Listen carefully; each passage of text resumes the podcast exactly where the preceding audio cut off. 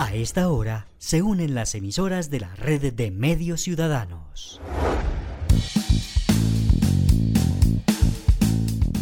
Entérate Eje, la radiorevista informativa con los hechos, actividades y personajes propios de nuestra región. Entérate Eje, un programa de la red de medios ciudadanos. Hola, ¿qué tal? ¿Cómo están? ¿Cómo les va? Qué bueno saludarlos. Un abrazo para todos. Qué bueno estar de nuevo aquí, acompañándolos como es habitual cada semana junto a Olga Cecilia Franco y junto, por supuesto, a todo el equipo técnico periodístico de colaboradores de nuestra red de emisoras comunitarias para ofrecerles este repaso de noticias destacadas en esta nuestra semana número 214, última de este mes de noviembre que se nos fue muy rápido. Y ni que se diga, va a llegar diciembre y se va a ir igual de rápido. Así que aquellos que nos encanta cada una de las facetas, digámoslo así, de la Navidad, como son los adornos, las luces, eh, las velitas cuando llegue el día, los regalos, las fritangas, las comidas. Aprovechémoslo porque el tiempo se va demasiado rápido y también para aquellos que disfrutan su tiempo de vacaciones. Como es habitual aquí, nuestras emisoras están enlazadas para ofrecerles desde este momento la información más importante de la semana. Bienvenidos a Entérate Eje. Hola Héctor, ¿qué tal? Es un gusto para mí saludarlo y a la vez expreso ese saludo afectuoso para todos los oyentes conectados a esta hora con Entérate Eje. Me place mucho poderles acompañar para que estemos enterados de las noticias y los hechos más importantes de nuestra región gracias a la red de emisoras comunitarias que transmiten este programa. Prácticamente estamos despidiendo ya este mes de noviembre, la última semana de este mes en la expectativa para recibir el mes de diciembre, un mes muy esperado no solamente por los niños, sino también por los adultos. Bueno amigos oyentes, sin más preámbulos, nos vamos con toda la información que tenemos preparada para ustedes. Les estoy saludando desde los estudios de la emisora Inmaculada FM Stereo. Estos son los temas que tendremos en la emisión de hoy. Bienvenidos. Hoy, en Entérate Eje.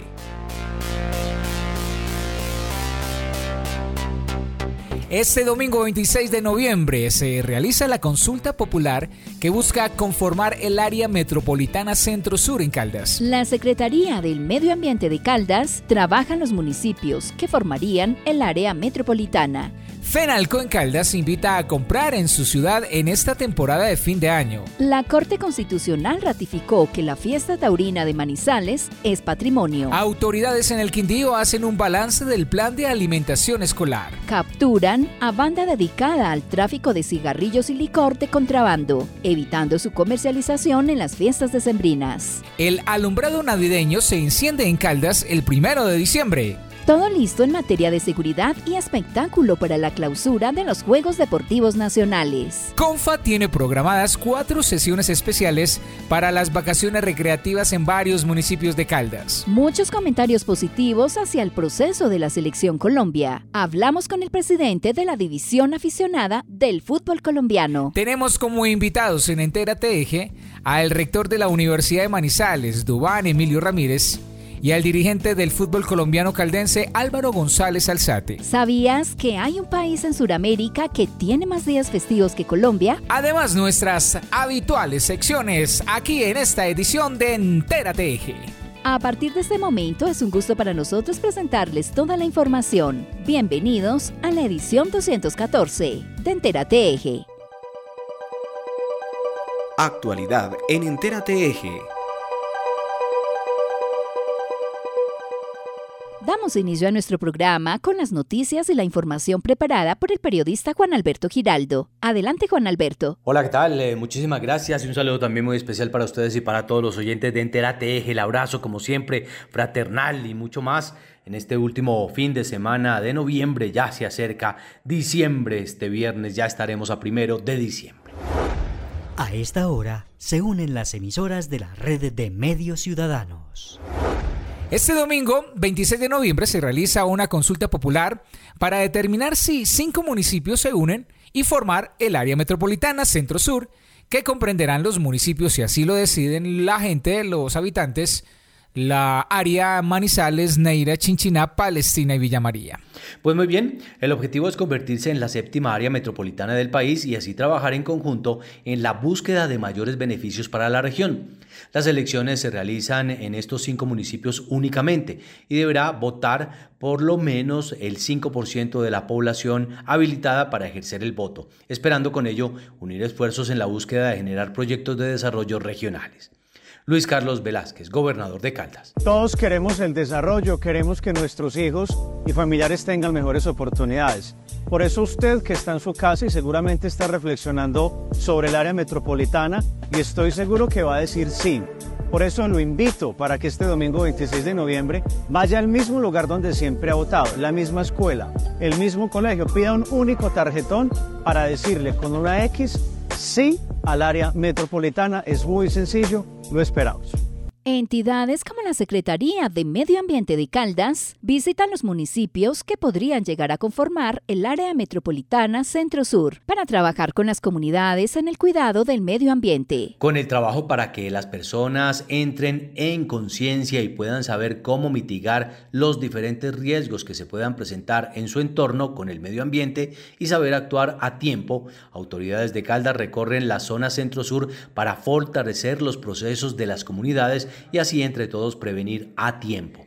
Camila Espinosa, del área de comunicaciones de la Secretaría de Medio Ambiente de Caldas. Hemos estado en los diferentes municipios de lo que sería el área metropolitana de, nuestro departamento, Manizales, Chinchiná, Villa María, Neira y Palestina. Este viernes llegamos con una feria de servicios desde la Unidad de Gestión del Riesgo y la Unidad de Cambio Climático y Medio Ambiente de la Secretaría de Medio Ambiente del departamento, enseñándoles a las personas eh, los temas de mitigación del riesgo, todo el tema de los planes que se deben tener para poder solventar cualquier adversidad que tengan en su territorio y asimismo pues les dimos información del área metropolitana y cómo impactaría esta unión que se elegirá el próximo eh, domingo 26 de noviembre en pro de estas dos unidades especialmente. ¿Cómo? Pues con inversiones para cuidar, por ejemplo, la cuenca del río Chinchiná, para hacer planes de gestión del riesgo metropolitanos eh, con todo el tema de, deslizamientos, porque los riesgos no tienen límites, y también pues todo el tema de fortalecimiento de los eh, cuerpos de, de bomberos y de los organismos de socorro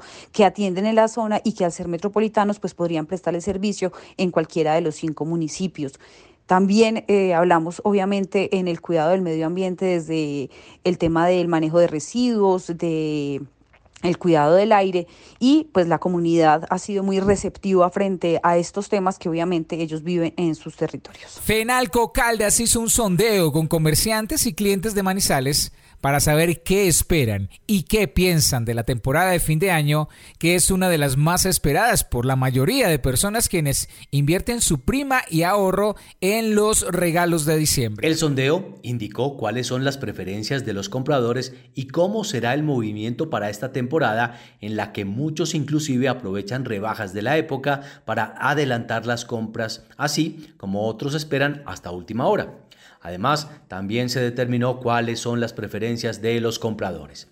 Juan Carlos Franco, Duque, director ejecutivo de Fenalco Caldas. Bueno, desde Fenalco Caldas estamos eh, mirando muy atentamente el desarrollo del comercio y los empresarios eh, para este cierre de Navidad y con esto lo que pretendemos es que la gente empiece a demandar sus compras de Navidad desde ahora en Fenalco siempre hacemos sondeos de opinión, queriendo percibir y, conocer un poco la intención de las personas. Y vemos que un gran porcentaje de las personas entrevistadas conocen el Black Friday, a pesar de ser una, una tendencia que comenzó en Estados Unidos y ha venido popularizando y sirve un poco para adelantar esas compras de Navidad. Gran parte de la gente también está destinando un presupuesto para, para, estas compras y lo que se destaca dentro de las categorías que las personas quisieran ir adquiriendo es, en primer lugar, eh, calzado y, y, y ropa y en segundo, tecnología. Eh, esto, esto también tiene una particularidad, es que las personas se sienten más cómodas comprando personalmente. Más del 70% de las personas destacan que quieren ir a los almacenes y un poco más del 25% dicen que compran online. Desde FENALCO hacemos un llamado muy importante Primero, con la mesa de centros comerciales venimos revisando las estrategias que se van a atender para invitar a los manizaleños a que compren en la ciudad. Queremos invitar a todos los ciudadanos a que revisen la oferta que hay en la ciudad, en centros comerciales y en, y en todo el comercio formal, que es una oferta muy completa que esperamos que los manizaleños compren en la ciudad, que vean que eh, hay variedad para todas las categorías y para todos los presupuestos y que esto nos inyecte una dinámica comercial y económica importante para este cierre de año que tanto necesitan nuestros comerciantes y nuestros afiliados. Por eso un llamado desde FENALCO a los manizaleños, compremos local, hagamos nuestras compras en Manizales, que los recursos se queden acá y que, eh, y que hagamos de este diciembre un mes muy bueno para las ventas del comercio y los empresarios locales. La Corte Constitucional ratificó que la temporada taurina de Manizales es patrimonio cultural de la nación y por tanto no se suspende su actividad ni su labor dentro de una fiesta que tiene muchos detractores, pero al mismo tiempo muchos defensores de su tradición. Frente al fallo de la Corte, el director de Cor Manizales, entidad encargada de la realización de la temporada taurina que se realiza durante la feria de la ciudad, dice que es uno más de los fallos que ya han sido determinantes para continuar adelante con la actividad y aunque en el Congreso hay un proyecto que avanza actualmente en la búsqueda de prohibir las corridas en el país, Cormanizales dice que frente a la declaración de la Corte prima la de esta última. Juan Carlos Gómez, director de Cormanizales. Realmente eh, son más de eh, casi que desde la existencia de la ciudad como tal, más de 14 plazas de toros existentes en la ciudad, festejos desde finales de 1800, posibilidad obviamente de tener una escuela taurina de más de 50 años de existencia, un paso doble como eh, parte eh, cultural musical de nuestra tradición que es más conocido en el mundo entero que incluso nuestro propio himno. Eh, y eso de no hablar pues con la, toda la tradición, toda la parte eh, adicional que es toda la parte económica del beneficio de la ciudad. Yo, pues lo mismo que he dicho siempre, la tranquilidad de que efectivamente aquí hay una tradición, aquí hay una cultura, eh, seguimos con tranquilidad esperando los fallos, respetando obviamente pues las preferencias, los pensamientos o las arbitrariedades de, quienes se hacen denominar eh, antitaurinos o falsos animalistas y seguiremos obviamente adelante con nuestra fiesta. Por hoy simplemente invitarlos a la gran feria en enero, a que vivamos una nueva gran feria, una nueva edición y a que empecemos a celebrar desde ya muy seguramente lo que será nuevamente la mejor feria de América. Ahora que aquí lo que asistimos es a un debate, vuelvo y le reitero, de, de mentiras, de unos señores que financian esto con intereses políticos y que seguirán atacando de manera permanente. Yo seguiré simplemente con todo eh, la dedicación a tratar de realizar la mejor Feria de América como lo he sido, a que nos reconozcan como ello y obviamente seguiremos en la, en la defensa de nuestra fiesta. En la eventualidad que el Senado llegase a prohibir los toros, también estamos listos para ir a la defensa ante la Corte Constitucional que obviamente tendrá la última palabra y estaremos eh, obviamente atentos a, seguir este debate. Muchas gracias. A través de diferentes canales digitales, la gobernación del Quindío realizó la segunda mesa pública del PAE, vigencia 2023, que estuvo liderada por la Secretaría de Educación y diferentes representantes del gobierno departamental. El programa de alimentación escolar PAE durante el presente año en él se han entregado datos importantes como la inversión realizada correspondiente a más de 17.300 millones de pesos, el tiempo de ejecución y la cantidad de centros educativos atendidos, cuyo total fue de 267, en donde lo importante era llegar con la alimentación adecuada y oportuna a los colegios del Quindío.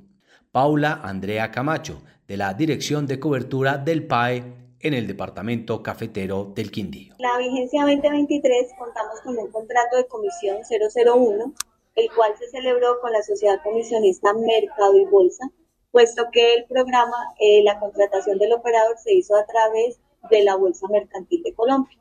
El operador seleccionado para esta vigencia fue la comercializadora Palacio GESAS, quien y su representante eh, fue el señor Sergio Suárez. El recurso que se invirtió durante toda la vigencia 2023 para la operación del PAE fue de 17.386 17.386 millones. El tiempo de ejecución total de la operación fue de 159 días calendario escolar.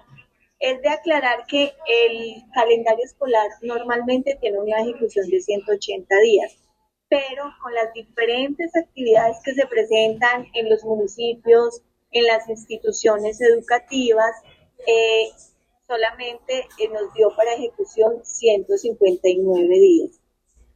Eh, la operación inició el 10 de febrero con la etapa de alistamiento que tuvo una duración de 15 días y la entrega de los complementos alimentarios inició el 27 de febrero de esta vigencia y terminó el 17 de noviembre de esta vigencia, o sea, el viernes pasado ya terminamos la operación total del programa de alimentación escolar.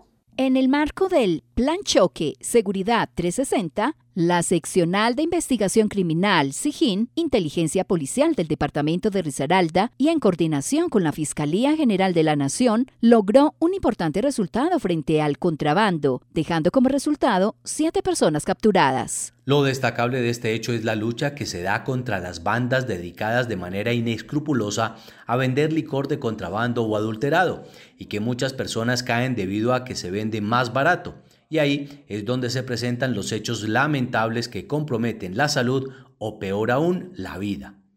Por ellos destacamos estas acciones en esta época cercana a la Navidad. El coronel Simón Cornejo, comandante de la policía de Risaralda. Una estructura delincuencial denominada eh, Operación Lambreta.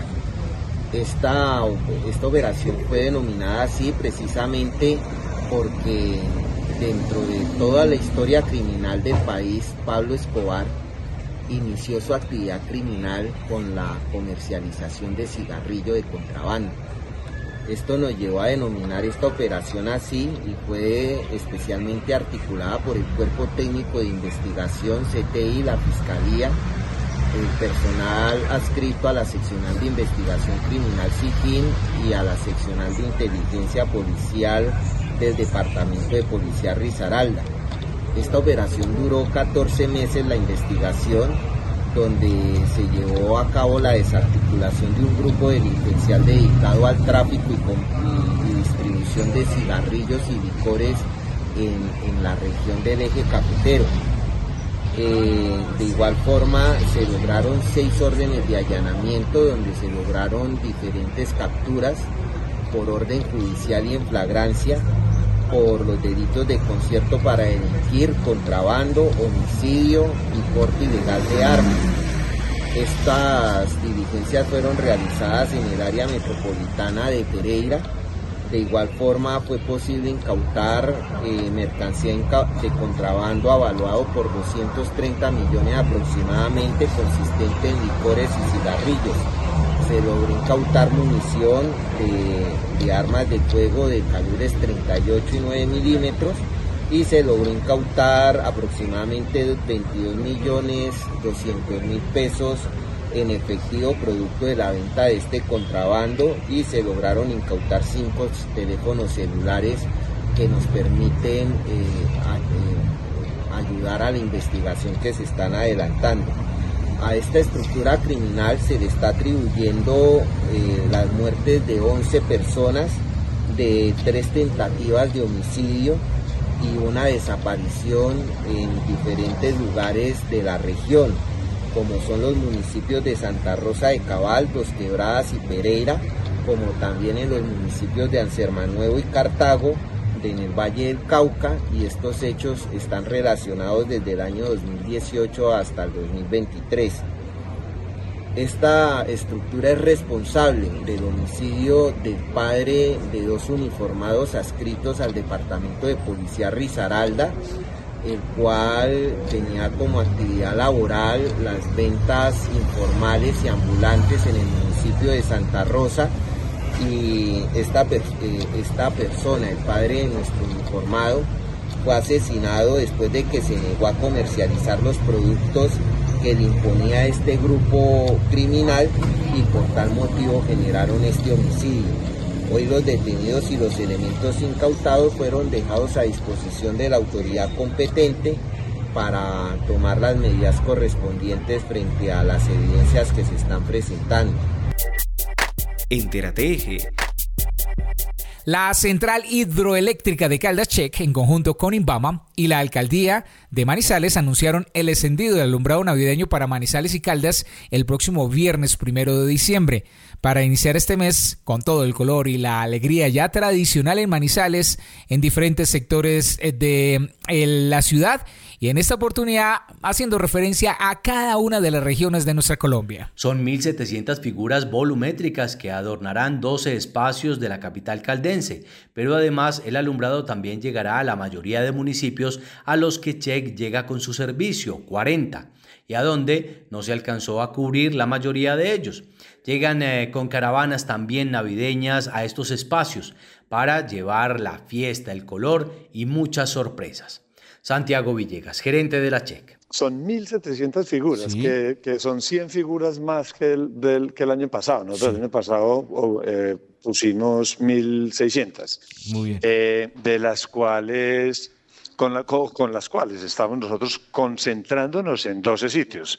Ahí recordemos que el año pasado nosotros estuvimos en 24 sitios. Este año no vamos a ver iluminada ni la Avenida Santander, ni la Avenida Alberto Mendoza, eh, no vamos a ver alumbrado el Parque Alfonso López, eh, en fin, pues no vamos a ver alumbrado muchos de los sitios que tuvimos el año pasado, pero porque, porque estamos, estamos eh, hemos decidido en, este, en el diseño de este de esta, de esta propuesta, concentrarnos y generar mucho mayor impacto en los sitios que estamos interviniendo, que son sitios, eh, son por lo general espacios públicos amplios, se establecen los, los, los, comerciantes y van a poder hacer una, desempeñar una, sus actividades económicas durante todo este tiempo de Navidad y ferias.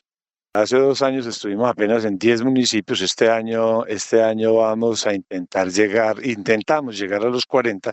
No logramos llegar sino a 36, eh, eh, de los cuales 21 eh, están siendo cubiertos con alumbrado de piso, digamos que el alumbrado con figuras permanente, y con 15 municipios estamos, a 15 municipios estamos llegando con caravanas navideñas. Entonces ahí nosotros sumamos 36 que van a ser los municipios impactados o beneficiarios, digamos, de toda esta campaña de Navidad de, de Check. Entérate Eje. Las autoridades de la región, en especial de Manizales y Caldas, realizaron durante la semana los puestos de mando unificado para tener todo el dispositivo necesario para lo que será la clausura de esta versión de los Juegos Eje Cafetero. Todo está listo para lo que será la clausura de los Juegos Nacionales que deja como gran ganador al Valle, seguido por Antioquia y dejando a Risaralda y a Caldas en el top 10 de la medallería autoridades municipales y coordinadores de los Juegos Nacionales tienen listos los detalles de seguridad y logísticos para el desarrollo de la clausura que se llevará a cabo este sábado 25 de noviembre a las 7 de la noche en la Plaza de Bolívar de Manizales. Diana Mejía Gran, secretaria de Gobierno de la capital de Caldas. Acabamos de finalizar el puesto de mando unificado y la mesa de seguridad para la clausura de los Juegos Deportivos Nacionales llevados a cabo en el municipio de Manizales.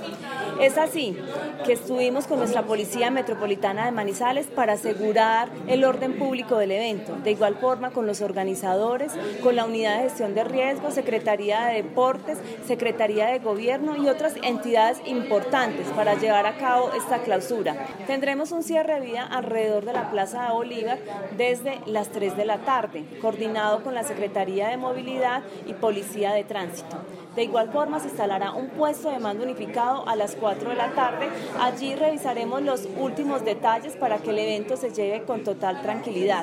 Menores de edad podrán ingresar a partir de los 14 años con un acompañante adulto.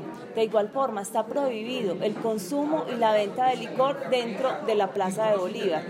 Los inspectores urbanos de policía y comisaría de familia estarán atentos a cualquier novedad que se presente antes, durante y después del evento evento para estas vacaciones de fin de año, la Caja de Compensación Familiar tiene preparados cuatro momentos para las vacaciones recreativas, siempre pensando en los chicos y chicas que terminan su año escolar. El objetivo es que no se queden en casa, sino que disfruten de tiempos dirigidos con actividades lúdicas, recreativas, deportivas y de mucha diversión.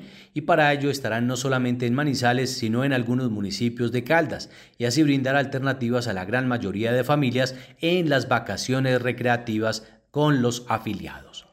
Daniel Mantilla, encargado de vacaciones recreativas de Compa. Hola, reciban un cordial saludo de parte de CONFA, contigo, con todos, del área de recreación y específicamente de la unidad de eventos. Mi nombre es Daniel Mantilla, soy el profesional que tiene a cargo la propuesta de vacaciones recreativas para todos los niños y niñas de los hijos de los trabajadores afiliados a nuestra caja de compensación. Es muy grato para nosotros contar con la confianza y bueno y el interés de todos ustedes para que sus hijos eh, y todos los niños de sus familias participen en este programa. Un programa de diversión, de sano esparcimiento, de integración que pretende brindar a los niños cuatro encuentros en los que de manera divertida puedan socializar, puedan participar, puedan crear puedan divertirse en este tiempo de vacaciones. Para este diciembre, las vacaciones recreativas están programadas del 11 al 14 de diciembre, lunes, martes, miércoles y jueves. Estas fechas y estos días estaremos haciendo presencia en la ciudad de Manizales, vamos a estar en La Dorada y efectivamente en Pensilvania disfrutando con los niños de todo el departamento de Caldas esta propuesta tan divertida que Confa, contigo con todos, propone para todas las familias afiliadas a nuestra caja de compensación. Los esperamos para divertirnos siendo niños. Entérate en nuestra sección de entrevistas dialogamos con uno de los principales dirigentes del fútbol colombiano, el caldense Álvaro González Alzate, quien nos habló sobre cómo se percibe desde la dirigencia el proceso adelantado por el profesor Néstor Lorenzo al frente del seleccionado colombiano. A continuación, el diálogo con el dirigente. Bueno, si lo comparamos con la eliminatoria pasada, la lamentable eliminatoria pasada, tenemos un balance espectacular. Yo pienso que el nivel técnico de la selección ha sido muy importante. El recambio que ha venido siendo aplicado con el profesor Lorenzo también. Cantidad de jugadores que de pronto el país no conocía, pero que han deslumbrado. Nosotros eh, esperábamos en esta última fecha de este año, en la fase eliminatoria, terminar con un buen balance, pero nunca nos soñamos con haber obtenido 6 de 6 y máximo habiendo sido Brasil uno de los dos contendores de la fecha. O sea que para nosotros es muy importante, mucha alegría, mucha satisfacción, gracias a Dios que nos ha venido apoyando al país, a la prensa deportiva, a los deportistas. Es decir, no hay palabras para explicar la alegría que sentimos. Y un descanso total hasta septiembre del próximo año. Respaldo total entonces al profesor Néstor Lorenzo. Sí. Nosotros tenemos un apoyo total porque Sabemos que tiene conocimientos del país, conoce ampliamente el fútbol colombiano, ya estuvo con el profesor Pecaman ocho años, eh, un gran alumno que me parece que está superando el maestro y muy contentos. ¿Usted ve bueno o ve malo eh, el descanso tan largo hasta septiembre del próximo partido eliminatorio? No, no es descanso, no es descanso porque es que hay mucha actividad, hay campeonato mundial, hay, hay Copa América en Estados Unidos, hay muchos eventos del fútbol mundial y por consiguiente la selección, el hecho de que no esté actuando ni haya eliminatoria no quiere que esté la selección inactiva, no, hay competencia total. Y mirando los calendarios para que no se crucen tanto el campeonato mundial que nos corresponde en Colombia, como la liga profesional, como la liga femenina, como la Copa América de Estados Unidos, solamente hasta septiembre, es cuando hay un reposo para continuar con las eliminatorias. Los jugadores nuevos que usted hablaba ahorita, eh, ¿traen un fresquito porque han respondido? Bueno, estamos muy satisfechos porque es recambio. Y yo creo que tenemos eh, jugadores que es primera vez que llegan a una selección Colombia y que tienen como mínimo, de acuerdo a la edad, dos, tres campeonatos mundiales. O sea que vamos bien, gracias a Dios. Estamos muy contentos, muy tranquilos y muy satisfechos. Y yo considero, sin sacar mucho pecho, que eso es el fruto y el resultado de lo que se ha venido haciendo a nivel del fútbol en divisiones menores. Entérate Eje en Entérate Eje, ¿sabías que? ¿Sabías que? ¿Sabías que? ¿Usted sabe si le pagan los días festivos que se toman como descanso en Colombia? ¿Y sabe qué país tiene más festivos que Colombia? Pues aquí les contamos. Siempre se ha dicho que Colombia es el país con mayor número de festivos en nuestro continente e inclusive en el mundo. Sin embargo, ¿sabe usted qué otros países en Sudamérica tienen días festivos? Pues para sorpresa de algunos, Colombia no es el que más tiene días festivos en nuestro país. Y si nos vamos a la ley, pues eh, de hecho existe la 51 de 1983, la cual estipula que todos los colombianos tienen derecho a un descanso remunerado en días festivos y en caso de que dichos días no caigan un lunes, deberá trasladarse al lunes siguiente a dicho día. Además, cuando las mencionadas festividades caigan en domingo, el descanso remunerado igualmente se trasladará al lunes. Así que los días festivos por ley se los deben pagar a ustedes en su trabajo. Pero ¿cuál es el país de Latinoamérica que tiene más festivos que Colombia? De acuerdo con el portal web Public Holidays Global, el país que tiene más festivos que Colombia es Argentina, con un total de 19. En segundo lugar se encuentra Colombia, con 18 días. Luego están Chile y Puerto Rico que cuentan por igual con 17 días festivos. Asimismo, otros países como Bolivia, México, Brasil y Perú tienen entre 13 y 14 días de descanso. Estos días varían debido al tipo de celebraciones de cada país. Recordemos que se celebran festividades como el Año Nuevo, Reyes Magos, el Día de San José, la Semana Santa, el Día del Trabajo, algunos religiosos y también celebraciones como la Batalla de Boyacá, la Independencia, el Día de la Raza y algunos más que hacen parte de nuestra idiosincrasia y que son parte indiscutible del movimiento de nuestra sociedad y es que los días festivos son fechas especiales que se celebran en diferentes culturas de Latinoamérica y en el mundo para conmemorar eventos significativos. Por ello, Colombia no es el que más días festivos tiene en nuestro continente, es Argentina, aunque solamente lo hacen un día más al año que los colombianos. Entérate Eje. En este momento, y como cada ocho días, damos paso al equipo de Manizales ¿Cómo vamos? y su sección en Entérate Eje. 10 años aportando al análisis de la calidad de vida en el territorio. Esta semana queremos contarte sobre la tasa de violencia contra la mujer en el 2022. Según el Instituto Nacional de Medicina Legal y Ciencias Forenses y Proyecciones de Población del DANE, Manizales tiene la menor tasa de violencia contra la mujer entre las 15 principales ciudades del país una tasa que tiende a la baja desde el año 2018 gracias a la disminución en las tasas de presunto delito sexual, violencia interpersonal e intrafamiliar y de homicidio en mujeres. No obstante, es importante recordar que la estadística sobre violencia se construye a partir de una denuncia efectiva ante la autoridad, lo cual permite comprender ese dato como solo un acercamiento a la violencia existente. 10 años aportando al análisis de la calidad de vida en el territorio. Más información, tenemos más notas de interés a continuación en Entérate Eje. El eje cafetero se conecta todos los sábados a la una de la tarde con Entérate Eje, a través de las emisoras de la red de medios ciudadanos. Aguadeños en danza y música fueron ganados. En el departamento del Quindío, el gobernador hizo un llamado. Con la financiación de recursos propios. Escuche Entérate Eje, la radiorevista con información que destaca el desarrollo, la cultura y cuenta las historias que hacen parte de nuestra región cafetera. Caficultor, de el municipio de Risaralda, del departamento de Caldas. Nosotros eh, hacemos esta articulación con la alcaldía y con la gobernación. Somos vida, somos arte. Entérate Eje, todos los sábados a la una de la tarde por la red de medios ciudadanos.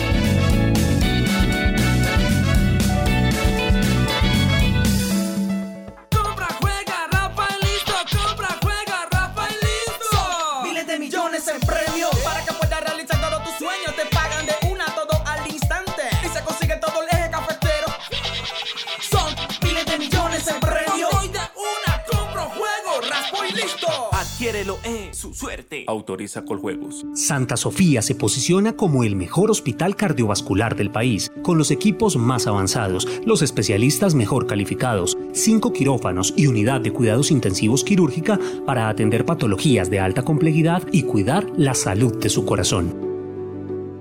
En una ciudad en obra, trabajamos por una mejor movilidad. Este año llegaremos a los 100.000 metros cuadrados de huecos tapados y vías rehabilitadas en las 12 comunas y la zona rural. Una malla vial reconstruida en sus puntos más críticos. Alcaldía de Manizales. Manizales avanza. ¡Vamos! Cuida su piel y protege la tuya. Observa tus lunares, analiza si son diferentes, fíjate si sus bordes son irregulares, detecta si cambian de color y forma o si presentan picor o sangrado. Juntos prevenimos el cáncer de piel. Aprende más sobre cómo examinar los lunares y hazlo una vez al mes en www.ligacancercolombia.org. Un mensaje de la Liga Colombiana contra el Cáncer y sus seccionales y capítulos. Entérate Eje. Esa es la segunda parte para este fin de semana, el último de noviembre, de las noticias más importantes de la región en Entérate Eje. En Entérate Eje, hechos y personajes de los municipios. En el municipio de Supía se destacan tres actividades significativas encaminadas a mejorar la vida, la economía y la movilidad de sus habitantes y turistas, y para ello se han establecido convenios estratégicos para el desarrollo de diversas actividades. Desde la administración se viene trabajando en la reparación de vías que querían de la intervención para mejorar la movilidad Asimismo, la banda municipal cuenta con el apoyo para su actividad y el sector turístico se fortalece con la realización de convenios con otros departamentos y municipios en la búsqueda de atraer visitantes. Marco Londoño, alcalde de Supía y todas estas obras y noticias de esta temporada. Bueno, un saludo muy especial para todos. Habla Marco Antonio, alcalde del municipio de Supía, y queremos contarles pues que en nuestro municipio eh, venimos trabajando y como eje articulador del turismo en esta región y por eso logramos con la Cámara de Comercio, la Gobernación de Caldas y los empresarios turísticos de nuestra región intentar promover una ruta turística que hemos denominado Turismo del Agua y la Montaña entre el departamento de Caldas y Antioquia. Eh, con los municipios de Caramante y Jardín y con los municipios de Marmato, Río Sucio, Supía y Anserma. También pues en nuestro municipio tenemos una banda sinfónica juvenil con la que promovemos a Supía como una sede de grandes eventos a nivel departamental y a nivel nacional y por eso pues nuestra banda y nuestros procesos culturales se han venido fortaleciendo, intentando que el impacto en la cultura sea muy fuerte y que nuestros jóvenes puedan aprovechar y utilizar el tiempo libre y con respecto a la pavimentación que desarrollamos en las diferentes vías urbanas de nuestro municipio, pues bueno, ya eh, a 31 de diciembre esperamos concluir y concretar 40 vías de las 70 que nos encontramos en mal estado y que logramos eh, pavimentar, mejorar, eh, mejorar la movilidad, el urbanismo y el aspecto de nuestro municipio. Con todo esto hicimos entonces de Supía productiva y educada un municipio sede de grandes eventos y referente a nivel departamental y nacional. Muchas gracias. Se premiaron en la Merced Caldal los ganadores del concurso Cafés de Alta Calidad. 42 caficultores de este municipio participaron en el segundo concurso, la Merced Cafés de Alta Calidad, en el cual se entregaron incentivos por más de 9.700.000 pesos. El evento en el que se premiaron a estos caficultores se realizó en el auditorio del Comité Municipal de Cafeteros, en el cual participaron el alcalde del municipio de La Merced, Luis Gonzaga Carmona Noreña, la señora Rosa Elena López, representante del Comité Departamental de Cafeteros, el señor Nelson Bedoya Cardona, presidente del Comité Municipal de Cafeteros y los demás miembros del Comité Municipal de Cafeteros. Los resultados del concurso siguen demostrando la excelente calidad, la dedicación de los productores y la implementación de todas las prácticas agronómicas en el cultivo del café. Sobre este evento, habla el alcalde de la Merced, Luis Gonzaga Carmona Noreña. El concurso fue un éxito, una ceremonia de muy buena, digámoslo así, muy buena calidad porque estuvieron todos los cafeteros de nuestro municipio y pudimos nosotros a través de la administración municipal entregar estos incentivos y creemos nosotros que quedaron en muy buenas manos que obviamente pues con transparencia, demostrando que la Merced produce un café de muy buena calidad, que existen muy buenas prácticas en, cierto, agronómicas del cultivo en el municipio, que tenemos dedicación por parte de nuestros campesinos y cafeteros. O sea, pues que tenemos nosotros un café para competir en, en las mejores digamos, en los mejores escenarios del mundo, si se puede decir así. Desde la administración municipal continuarán con el apoyo para los productores agrícolas del municipio. Así lo confirma el alcalde Luis Gonzaga. La administración municipal ha venido apoyando siempre estos, estas actividades que se desarrollan con el Comité Departamental de Cafeteros de Colombia, de Caldas, que hemos estado siempre prestos a estar de la mano de nuestros campesinos, en este caso los cafeteros de nuestro municipio, que a diario se levantan con dedicación, con esmero, con mucha entereza a, a producir este café y a sacar sus familias adelante. Nosotros seguiremos apoyando las políticas, pues siguen siendo muy favorables para la zona rural, donde vamos nosotros a, a estar de la mano con ellos, a generar proyectos que impacten en sus fincas e impacten en sus cultivos y que de esta manera pues puedan tener también una mejor calidad de vida. El primer puesto de este concurso, la Merced Café de alta calidad, fue para la señora María Tulia Ríos Loaiza, de la vereda El Tambor, quien recibió 2 millones de pesos. El segundo puesto para Isaura Cifuentes de Ceballos, también de la vereda El Tambor, con un premio de 1.600.000 pesos. Tercer puesto para John Elkin García Giraldo de la vereda Masigal, quien recibió 1.100.000 pesos. Cuarto puesto para José Aurelio Salazar Arias de la vereda San José, con 800 mil pesos. Y el quinto puesto para Marino Rivera Fajardo, de la vereda El Limón, quien recibió 700 mil pesos. Docentes, estudiantes y padres de familia de la institución educativa Monseñor Antonio José Giraldo Gómez de la Merced fueron reconocidos en la Gala de los Mejores. La institución educativa Monseñor Antonio José Giraldo Gómez realizó la noche del pasado jueves la Gala de los Mejores. A estudiantes, padres de familia y docentes de esta institución se les reconoció sus capacidades, competencias y habilidades en las diferentes áreas. La denominada Gala de los Mejores tuvo lugar en el aula máxima de esta institución y sobre ella nos habla el rector Jesús Antonio Martínez Márquez. No, la verdad que la institución educativa eh, con esta gala de los mejores estamos homenajeando a los mejores estudiantes, los mejores padres de familia, a los mejores docentes y la verdad que es algo muy merecido. La idea es que a estos jóvenes, a estos padres de familia que siempre han sido los mejores y que nos colaboran en todo con la institución, pues que continúen así y que siempre saquemos adelante la institución. Se premiaron a las habilidades deportivas, artísticas, musicales, eh, y también la parte académica, los mejores estudiantes académicamente. También se les hizo un reconocimiento a los docentes por su compromiso y dedicación con la institución y a los padres de familia por la colaboración.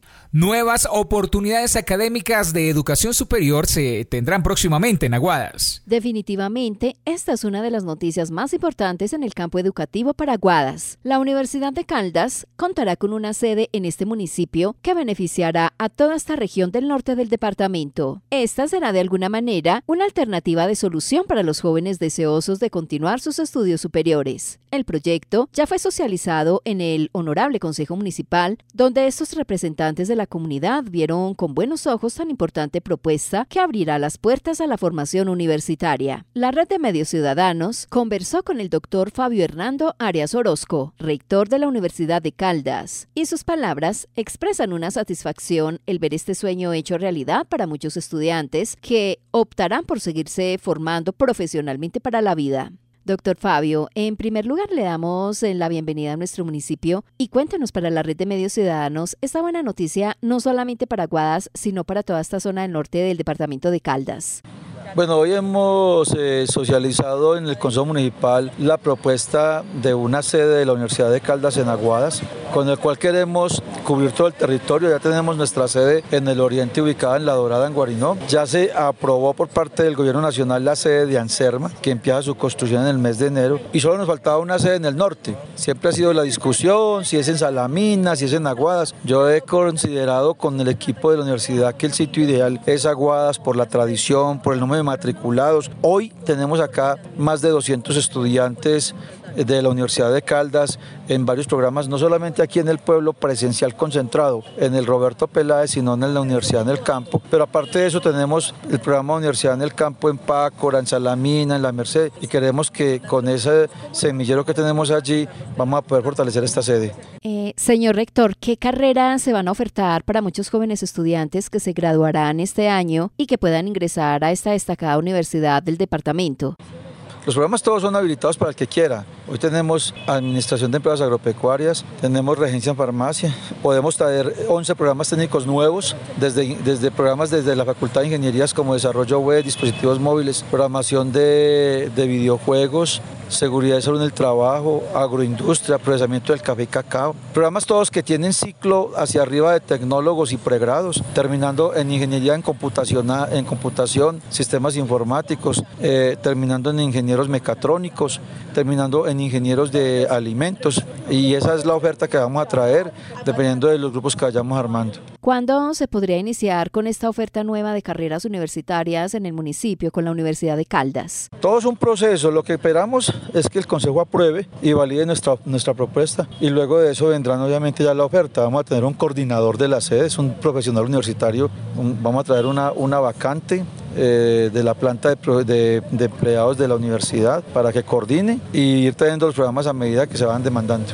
Y con el saludo para la red de medios ciudadanos por parte del rector de la Universidad de Caldas, con sede en la ciudad de Manizales, los invito a estar muy atentos a esta información que definitivamente convertirá a este pueblo patrimonio de Colombia en un municipio con sede universitaria, que brindará una clara formación profesional a quienes deseen estudiar determinadas carreras para la vida. un saludo muy especial para toda la red de medios ciudadanos, es muy complacido estar acá, esperando pues que nos ayuden a difundir estas buenas noticias para el norte, como bien lo dice usted, no solamente para Guadalajara, sino para todos los municipios del norte del departamento, pero todos los municipios del suroeste antioqueño que están lindando con nosotros de eh, Sonsón, eh, La Pintada, Bejorral, todos esos municipios que quieran también tener opciones de, formarse, eh, estamos aquí prestos. Estaré muy pendiente al desarrollo de esta grata noticia, donde se brinda una clara opción de formarse académicamente con una de las universidades más reconocidas del país, la Universidad de Caldas. Desde el municipio de Aguadas, informó para la red de medios ciudadanos Olga Cecilia Franco. Entérate Eje. En Risaralda se realizó una feria de apoyo a los emprendedores que con su empeño favorecen el turismo y acompañan los procesos que complementan las rutas turísticas del departamento con sus producciones. Se trató de una feria de negocios que buscaba fortalecer los procesos. En Risaralda se fortalecen los emprendedores turísticos. Cafés especiales, hamburguesas artesanales, platos y vasos amigables con el medio ambiente y mucho más fueron algunos de los elementos que se apreciaron en este importante evento. Asimismo, productos de panadería y también empresas que dicen ellos se trabajan con amor. Alejandra Castañeda, de la empresa Anhelo Panadería. Nosotros somos una empresa que se especializa en el desarrollo de productos de panadería enfocado en el sector gastronómico. Nos especializamos en productos en pan de hamburguesa, pan de sándwich, pan de perro, de muy buena calidad. El programa Hecho en Pereira ha sido pues un gran apoyo para nosotros, tanto en el crecimiento, en la estructuración del negocio desde el principio, porque ya llevamos un año y medio en el mercado y hoy pues es una oportunidad muy grande para podernos conectar con más restaurantes, con más gente, para seguir abriendo mercado. Finalmente, el acompañamiento gubernamental se hace necesario para fortalecer los procesos.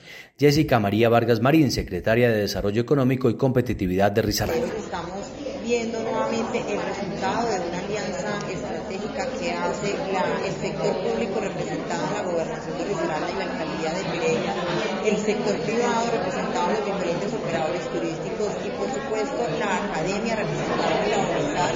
Y es que aprovechando el paisaje cultural cafetero, se quiso realizar una importante rueda de negocios en donde los protagonistas deben de ser los operadores turísticos para contarles a otros operadores, a los empresarios y a las personas por qué Risaralda es un destino lleno de. En Risaralda, los hospitales de los municipios tienen afugias por las deudas de las EPS como Asmetsalud, que para el caso de APIA en Risaralda. Y es que luego de una serie de reuniones de los gerentes de la red pública hospitalaria del departamento de Risaralda, quedó en evidencia que la suerte en la atención de los usuarios afiliados a la EPS Asme Salud es incierta. Esta atención se encuentra en juego debido a que los hospitales no cuentan con los recursos para la atención oportuna y con calidad para los pacientes. Los hospitales en el departamento lo están haciendo un llamado al gobierno nacional, al ministro de Salud, a la Superintendencia de Salud, así como a la EPS ASMED Salud para que le dé una solución a esta problemática que está afectando a los usuarios de su entidad. Joana Paola Posada, gerente del Hospital San Vicente de Paul de Apía Risaralda. Eh, efectivamente, eh, llevamos ya más de un año que tenemos bastantes dificultades con la EPS ASMED Salud. No solo la demora en el flujo de recursos de esta entidad hacia el hospital vía PIA por el pago de los servicios prestados, sino que tienen una afectación en su red, lo que está afectando gravemente la prestación de los servicios de los usuarios del municipio de Apía, lo que son rutas oncológicas, pacientes de riesgo no les están entregando sus medicamentos para diabetes, hipertensión y demás. Esto nos está generando que estos usuarios vuelvan y nos reconsulten al, hospital, ¿sí? Y no podamos darle una solución. Entonces, de verdad que necesitamos que las autoridades a nivel nacional, sea el ministerio, la superintendencia y hasta el mismo ASME, fijen una solución para el pago de estos recursos a la red pública y privada del departamento de Risaralda, para que así los usuarios no tengan tanta afectación en su salud, porque la verdad cada día nos encontramos más usuarios con unas patologías más graves y con riesgo de muerte en algunas ocasiones, porque desde la EPS no se le dan unos resultados efectivos frente a sus necesidades en salud. Claro que sí, los recursos se necesitan básicamente para el funcionamiento. El Hospital de Apia es una empresa social del Estado y como empresa vive los recursos que le ingresan para el pagar los gastos de operación del servicio. ¿Cuáles son? pagar el personal, pagar medicamentos, insumos y todo lo que se deriva de la atención. Entonces, de verdad que tenemos una complicación en este momento porque el giro que tenían que hacer en el mes de octubre no fue realizado y a la fecha tampoco nos han realizado el, giro de noviembre. Entonces nos afecta demasiado esta demora en el pago de la EPS Asmen Salud a la ESI Hospital San Vicente de Paul de. Pues efectivamente al seguir con estas dificultades nos veremos en la penosa necesidad de cerrar servicios, sobre todo los que tienen que ver con la consulta externa, porque obviamente no podemos negarnos a las urgencias ni a la hospitalización, pero sí nos va a tocar parar porque al no tener cómo funcionar no vamos a tener con qué comprar medicamentos, pagarle a nuestro personal médico y demás para poder seguir con la prestación del servicio. Música en Entérate Eje.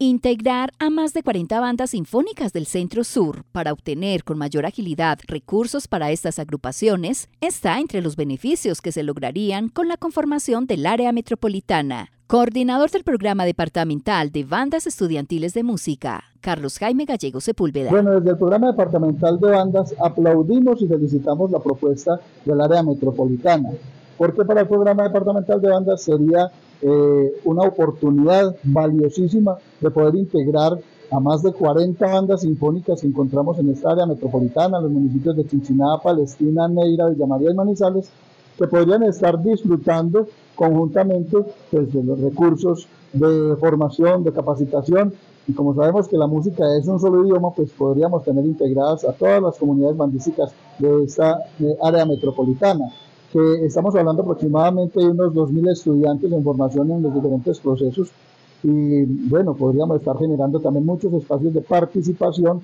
para aquellos que eh, no han podido vincularse a los encuentros subregionales, a los festivales, y estaríamos hablando de un programa más fortalecido, de más facilidad para los estudiantes, de acceso a muchos de los estudiantes a formación y a, la misma interpretación, participación en eventos culturales y artísticos, en las retretas, en los conciertos, sería pues una, forma eh, muy especial de seguir apoyando esta iniciativa. Por eso mismo los invito para que el próximo 26 de noviembre nos acerquemos a esa consulta popular con un sí, con una respuesta positiva, eh, abriendo, aperturándonos más bien a integrarnos como esa, área metropolitana que tantos beneficios traerá para esta región caldense. Siete proyectos ambientales escolares indígenas recibieron incentivos por parte de la Secretaría de Medio Ambiente de Caldas. Representantes de siete instituciones con enfoque diferencial indígena llegaron hasta la Casa Grande del Consejo Regional Indígena de Caldas en Río Sucio para el encuentro de proyectos ambientales escolares indígenas. En este espacio mostraron cómo ha sido el proceso para promover el cuidado del medio ambiente en cada una de sus instituciones. Al final, cada proyecto recibió un incentivo de 600 mil pesos como parte del convenio entre la Gobernación de Caldas y el Ministerio de Ambiente. Al respecto habla Paola Andrea Loaiza Cruz, secretaria de Medio Ambiente del Departamento de Caldas. Que este encuentro es una eh, articulación entre el Ministerio de Ambiente y Desarrollo Sostenible y la Gobernación de Caldas, que trabajamos de la mano con el Consejo Regional Indígena de Caldas, CRIDEC, para apoyar los emprendimientos ambientales escolares. Hoy evidenciamos ese trabajo que vienen desarrollando en articulación docentes, estudiantes, comunidad rescatando el saber ancestral de las comunidades, proyectando también sus emprendimientos. Hoy vimos no solamente conocimiento ancestral en uso de plantas medicinales, sino también el enfoque de la transformación de las plantas medicinales en champú, en pomadas, también vimos el término de la transformación en platos tradicionales de las comunidades indígenas, asimismo también la transformación de otros residuos como el papel, el yeso, vimos también esa demostración de sistemas productivos que se establecen en las comunidades indígenas, que van no solamente desde la custodia de semillas, sino también del sector pecuario que se trabaja en las instituciones.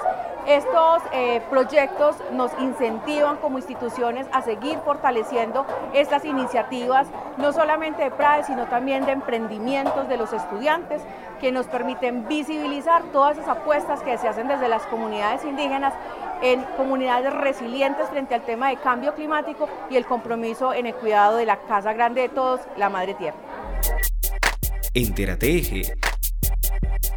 Más invitados en Entérate Eje. El rector de la Universidad de Manizales, Dubán Emilio Ramírez, habló con nosotros sobre las ofertas educativas que se tienen en el ente universitario y sobre las becas y ayudas que otorga cada año la institución universitaria.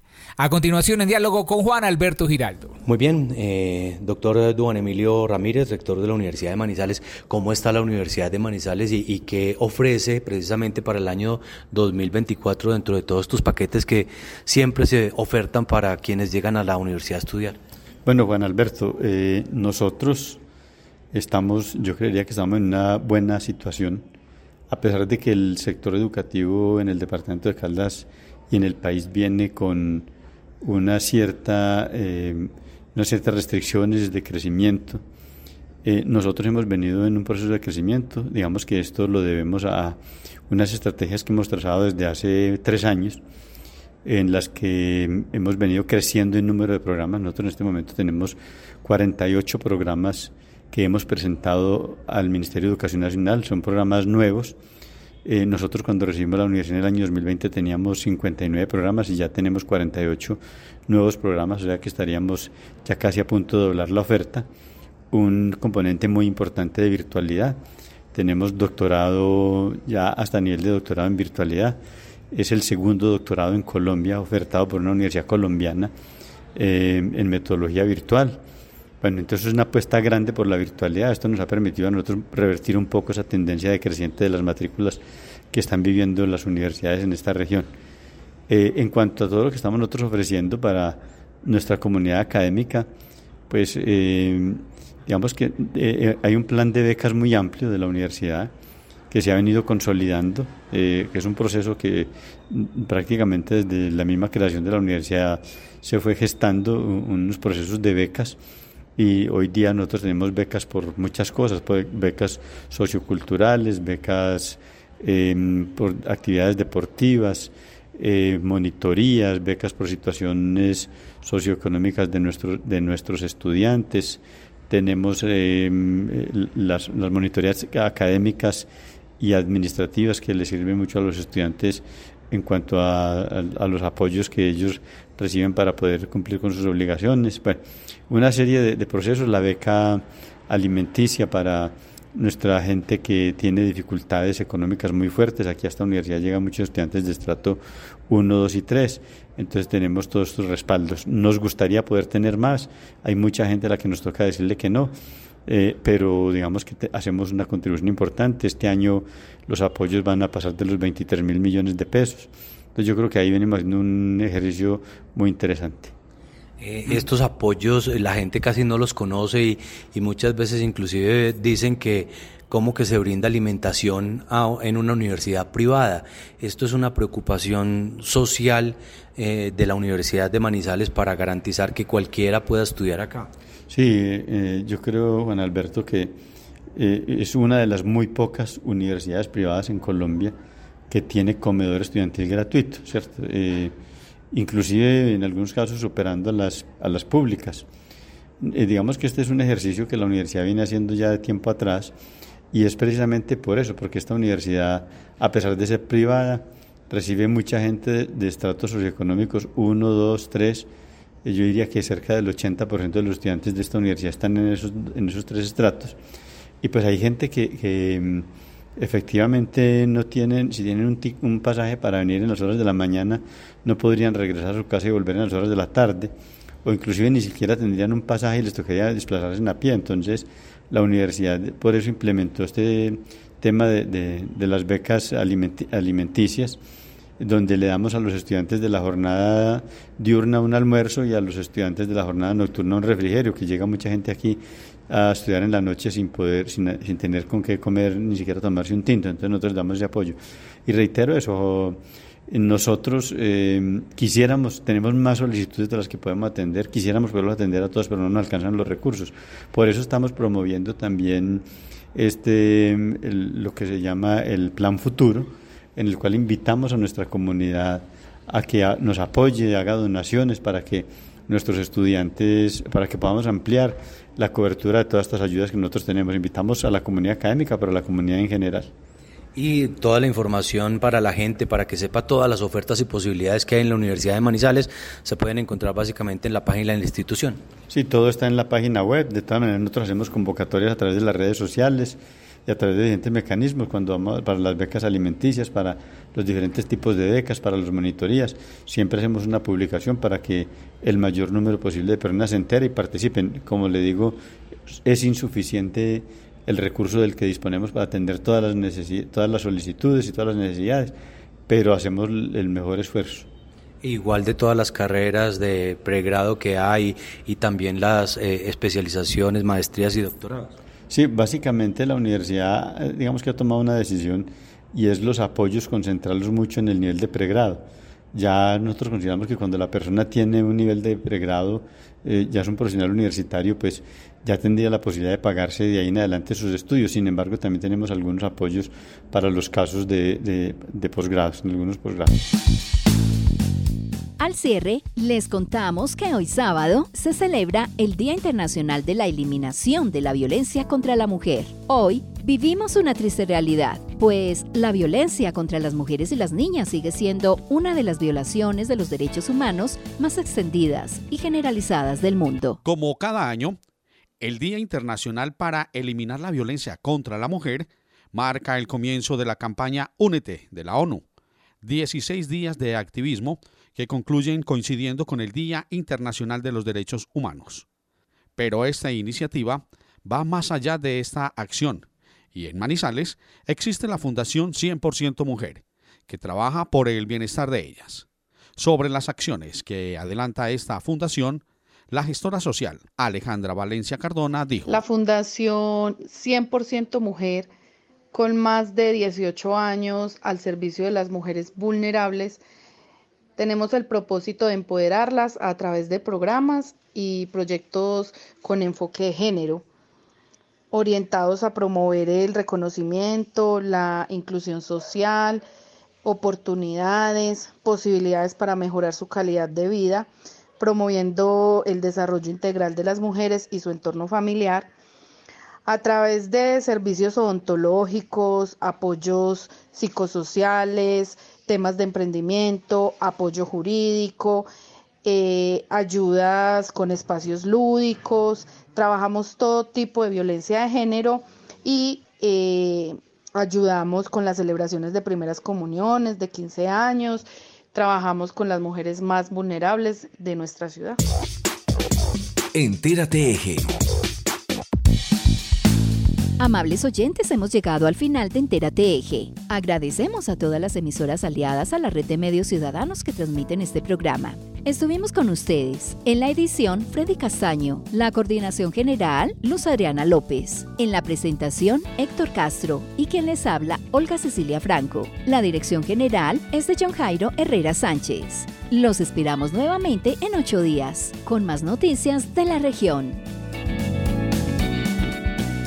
Como cada semana nuestra red estuvo unida para presentarles Entérate desde Inmaculada Estéreo, Anserma Estéreo, Brisa FM, Mirador Estéreo, Dorada Estéreo, Pensilvania Estéreo, Angular Estéreo, Paisaje Estéreo, Quimbaya Estéreo, Alcalá FM, Armonía Estéreo, La Campeona Estéreo, Azúcar Estéreo, Quinchía Estéreo, Radio Cóndor, UMFM 101.2, Viterbo Estéreo y Voces FM.